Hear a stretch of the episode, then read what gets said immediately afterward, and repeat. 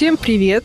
Меня зовут Ксюша. Это подкаст «Ожидаю защитника». Сегодня я расскажу про фильм «Фантастические твари. Преступления Гриндевальда». Это вторая часть саги «Фантастические твари», которая рассказывает о приключениях зоолога Ньюта Саламандера за пределами Англии в 20-х годах 20 века.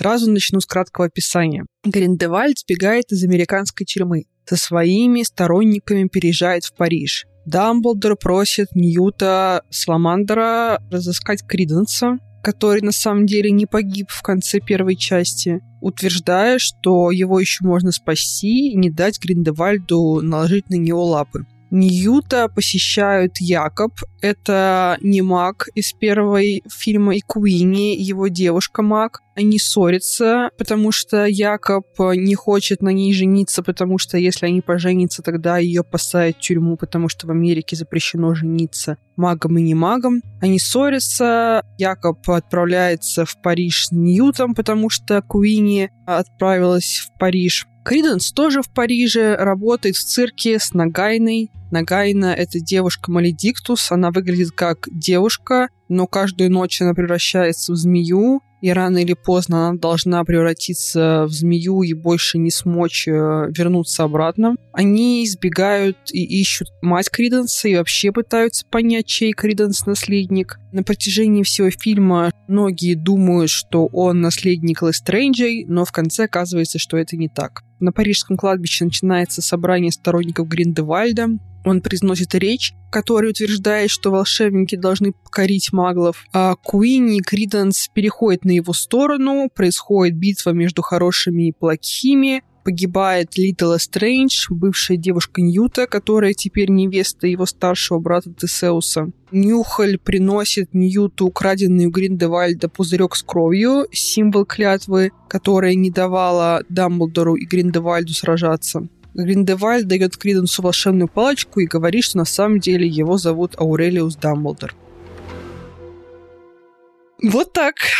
Первое, что из меня прямо вырывается и горит, это вы поймете, о чем я, если вы слушали предыдущий выпуск подкаста. Опять оборотное зелье является двигателем сюжета. Побег из тюрьмы Гриндевальда осуществляется за счет того, что Гриндевальд обратился в своего приспешника, а его приспешник превратился в него. Хочется просто делать мем, сюжет истории по вселенной Гарри Поттера без оборотного зелья, и там просто прямая линия, и сюжет с ним, и там запутанный целый клубок событий. Потому что без оборотного зелья Гарри Поттер не попал бы на кладбище к Волдеморту в конце четвертой части, без него не попал бы в Министерство седьмой части, не выкрал бы первый крестраж, не попал бы в банк и не выкрал очередной крестраж. Тут без него бы Гриндевальд не выбрался из тюрьмы, не смог бы притворяться Колином Фарреллом на протяжении первого фильма. Ньют тоже превратился в своего брата, чтобы попасть в Парижское министерство магии. Короче, у них обязана быть установлена проверка на истинную личность, как у нас металлоискатели, во всех стратегически важных местах. Но, с другой стороны, я тут бухчу, а вы, может, скажете, что хорошо, что персонажи поступают логично. Если есть чит-код, если есть возможность превратиться в другого человека, они ее используют они поступают, как они поступали с другими чит-кодами, например, с маховиками времени и зельем удачи Феликс Фелицис, то есть просто никак, просто они упоминаются, и потом больше никак они не играют никакой роли. Пойдем дальше.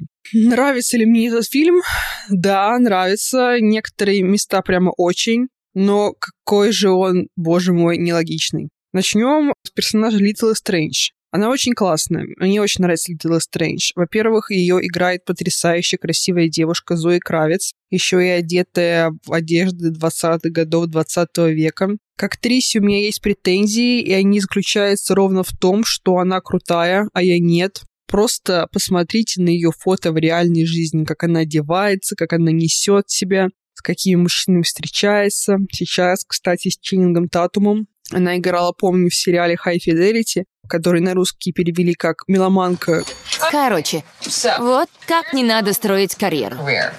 Во-первых, разойдись с бойфрендом. Во-вторых, брось колледж. В-третьих, устройся в загибающийся музыкальный магазин. В-четвертых, стань владелицей этой дыры и прозябай там до конца жизни. И в-пятых, Этого пункта нет. Где она играет типа аутсайдера, но ее аутсайдерство заключается в том, что она живет в эстетичной квартире, работает в эстетичном музыкальном магазине и слушает эстетичную музыку, любит одного мужчину, хотя у ее ног все мужчины и женщины. Но тут, в этом фильме, она реальная аутсайдерка. Прям так и говорится, что она вот с детства презираемая и гонимая, которая несет в душе страшную тайну через всю жизнь, которая заключается в том, что она стала невольной причиной смерти своего маленького брата. У нее интересная любовная жизнь. Она сначала встречалась с Ньютом, потом стала встречаться с его старшим братом. И перед смертью она сказала, я тебя люблю, но непонятно кому, потому что, когда она это говорит, они оба в кадре. И Ньют Тесеус, и умирает она трагически, сражаясь с Гриндевальдом. Проблема заключается в том, что когда смотришь на ее сюжетную линию внимательнее, нелогичным становится просто все. Сам факт ее астракизма. Все время повторяется, вот она чужая, она не к месту, она гонимая. Почему? Непонятно. Так показывается в школе, что ее не принимают одноклассники. Непонятно почему. Ну ладно, в школе можно еще объяснить, что это простой буллинг. Часто у буллинга нет причин. Но показываются и во взрослой жизни, где тоже находят там какие-то шепотки по толпе идут. Гриндевальд говорит, о, Лита Лестрейндж, презираемая.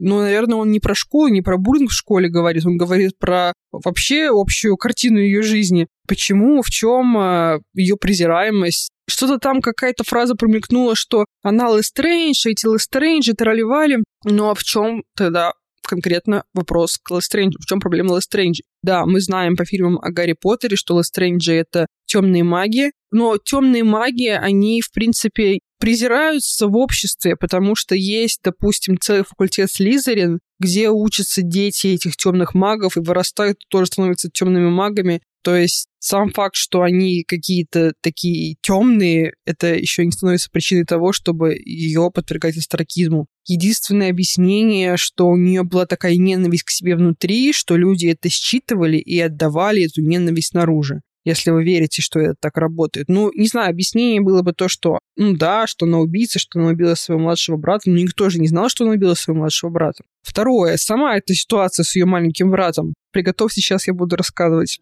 Там по сюжету отец Литы по фамилии Лестрендж под заклятием Империус увел женщину из семьи. У нее остались муж и сын. Муж умер, перед смертью заставил пообещать сына, что сын убьет самое дорогое, что есть у Лестренджа. Эта женщина умирает при родах, рожает дочку Лестренджа, но Лестрендж ее не любит. Поэтому этот вот сын не будет убивать Литл Стрэндж, потому что она не самое дорогое, что есть у Лестренджа. Потом Лестрэндж снова женится, у него рождается маленький сын, он его уже любит, потому что в этой семье ценят только мальчиков. Понимая, что ребенок в опасности, потому что та семья, из которой он увел свою предыдущую жену, хочет до него добраться и убить, он решает этого ребенка спрятать. Если вам кажется, что я объясняю путано, то это не я. Это в фильме так. Там в какой-то момент достают фамильное древо и начинают объяснять так, вот это я, вот это мой сводный брат, а вот это сводный брат моего сводного брата, а этот думает, что нам сводный брат, но на самом деле нам не сводный брат.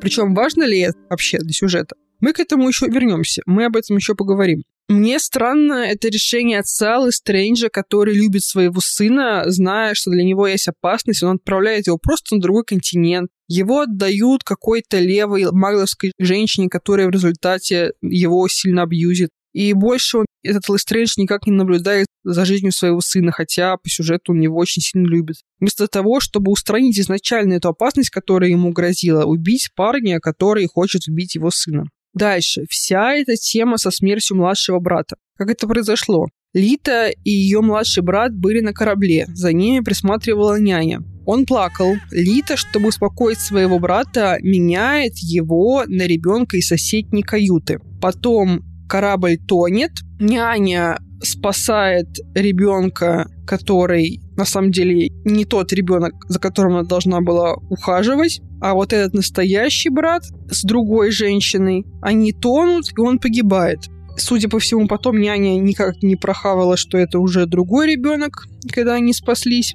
Не будем даже брать в расчет, что это чисто сюжетный поворот из индийского фильма или бразильского сериала. Поговорим о том, почему Лита так поступила. Когда я была маленькой, и у меня был маленький брат, я не меняла его на другого ребенка, чтобы успокоить. Ну, потому что это странный способ успокоить ребенка. Плакал один ребенок, теперь ты перетащишь в его люльку другого ребенка, и от того, что ты его перетаскивал, он проснется, тоже начнет плакать. То есть я бы еще приняла, если бы она просто унесла его в другую каюту, пустую, подальше, а потом бы начал тонуть корабль, и поскольку никто не знал, где он, он будет тонуться этим кораблем. Это было бы понятно. Но тогда бы не было всей этой кутерьмы, что Криденс думали, что он вот как раз этот э, сын Лестрейнджа, а потом оказалось, что он не сын. Потом смерть Литы. Почему она умерла, тоже непонятно. Она пошла сражаться с Гриндевальдом. Почему она пошла с ним сражаться? Было много раз повторено, что Гриндевальд невероятно сильный волшебник, и только вообще Дамблдор может с ним сразиться. Есть причина, по которой просто рандомный человек не может подойти и убить сильного злодея, находящегося у власти, потому что иначе диктаторов бы не существовало, и вообще никаких правителей бы не существовало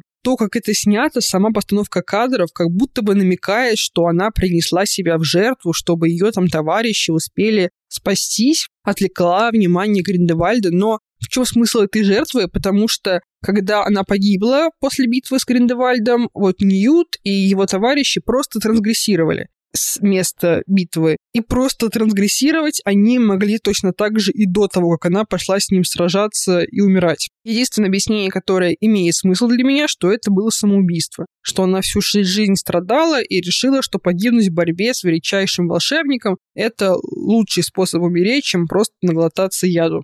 Не совсем, наверное, это то, что имели в виду создатели этого фильма, потому что тогда бы это как-то было проговорено и как-то это было более очевидно. Но вот есть что есть. Какой вообще смысл в Литл Стрэндж как в персонаже? С учетом того, что она не главный герой, и цель нашего прихода в кинотеатр не смотреть за ее жизнью, что главный герой вообще другие люди, она должна как-то своим существованием помогать развивать главную сюжетную линию. Да особо смысла-то никакого и нет. Все эти разговоры про фамильные древа, кто кому родственник, это все ни к чему не приводит. Это все просто отвлечение нашего внимания. Если вы спросите меня, что из тех событий, которые я писала в начале, когда пересказывала сюжет фильма, вообще как-то толкает сюжет и будет потом развиваться в следующем фильме, этот рассказ можно свести к двум предложениям, что Дамблдор посылает Ньюта спасти Криденса, чтобы он не попал в руки к Гриндевальду, но Гриндевальд все равно его заполучает.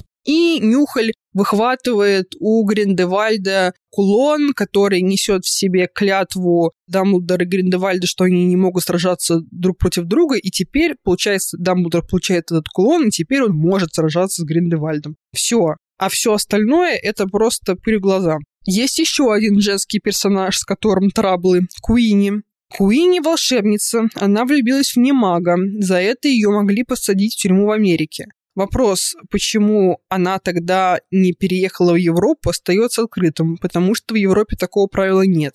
Я не знаю, как описать Куини феминистскими словами, потому что у меня полное ощущение, что ее писал чувак, который в ТикТоке надевает э, парик, э, говорит писклявым голосом и э, разыгрывает сценки в духе того, а почему ты не понял, что я подумала, но не сказала, а почему ты сказала, но не сделала, потом сделала, но не сказал, потому что в самом начале фильма она устраивает сцену якобы из-за того, что он не хочет на ней жениться. Не то, чтобы он отказывается любить ее и быть с ней, просто не хочет жениться, потому что это грозит ей тюрьмой. Она легилемент, она может читать его мысли. Она прочитывает его мысли, слышит в его голове, что он думает слово сумасшедшее в ее адрес. Он не произносит этого вслух, но ей достаточно того, что он это подумал, она раздражается и трансгрессирует в Париж. И там, чтобы вы думали, она встает на сторону Гриндевальда, потому что он говорит ей, что в светлом мире будущего она сможет быть с тем, с кем захочет.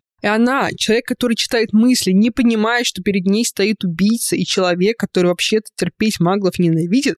Ладно, даже можем опустить тот факт, что она читает мысли конце сцены, где Гриндевальд зачитывает речь на огромную аудиторию, где рассказывает, конечно, привирая, потому что откровенный хейт-спич ему бы не позволили, что маглы ниже магов. Маги более ментально развитые, и маги должны взять контроль над маглами, чтобы те друг друга не поубивали. А потом маги должны занять свое место в роли прислуги. И Куинни стоит, улыбается, классно плетешь, будучи влюбленной в Магла, понимаю, какие Маглы на самом деле, что они там ничем не уступают в ментальном плане магам. И потом оставляет якобы, хотя из-за возможности быть с ним она все это и закрутила, и окончательно переходит на сторону Гриндевальда. Но comments. Еще, если говорить о неточностях в сценарии, в этом фильме почему-то есть цирк в волшебном мире, как в волшебном мире может существовать цирк? Чем он может удивить волшебников? Там, в частности, работают африканцы-альбиносы. То есть, э, что нам пытаются сказать? Что вот маги, они все в этой жизни видели. Они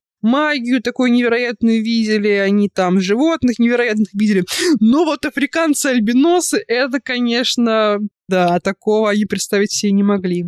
Еще в этом фильме есть персонаж, который действует полфильма, а потом просто исчезает, и о нем не вспоминают. Это наемник, который работает и на министерство, и на Гриндевальду. Короче, у меня полное ощущение, что Роулинг написала этот сценарий в ночь перед дедлайном в кофейновом угаре. Меня просто поражает, я много раз ходила на писательские курсы, и там часто, когда зачитываешь свой рассказ вслух, там кто-нибудь из участников тебе обязательно скажет, а вот это неправдоподобно, а вот так вот в реальной жизни не может быть. Хочется сказать, посмотрите просто фильмы, на которые выделили столько денег, и сценаристы просто не побоялись э, отдать свои сценарии, понимая, что вопросы будут у всех, и у тех, кто создает этот фильм, и у режиссеров, и у актеров. Актеры должны все это сыграть, и у них нет особо возможности что-то поменять, и им нужно с улыбкой на лице, еще с каким-то выражением лица просто играть то, что не имеет смысла, а мы потом должны смотреть то, что не имеет смысла. Это странно.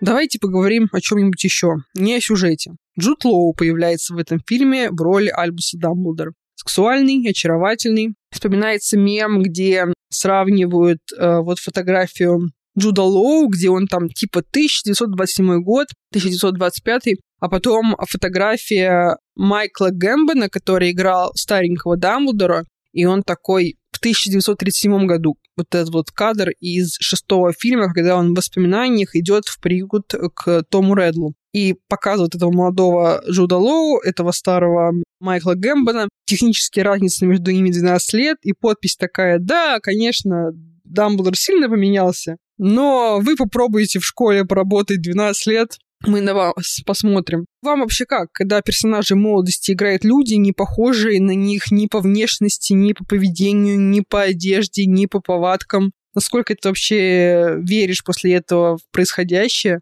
В этом отношении круто, что молодого Гриндевальда сыграл тот же актер, который играл его в фильмах про Гарри Поттера. Это Джейми Кэмпбелл. Он э, много где играл. Одна из последних его ролей — это в сериале «Очень странные дела» в четвертом сезоне, где он сыграл Векну, кстати, можно вот как раз по очень странным делам судить, как выглядел молодой Гриндевальд, когда притворялся милашкой для Дамблдора, и каким он на самом деле был внутри. Но есть кое-что общее и у Джуда Лоу, и Майкла Гэмбона, и у молодого и у старого Дамблдора, что он всегда скидывал, скидывает и будет скидывать свою ответственность на других.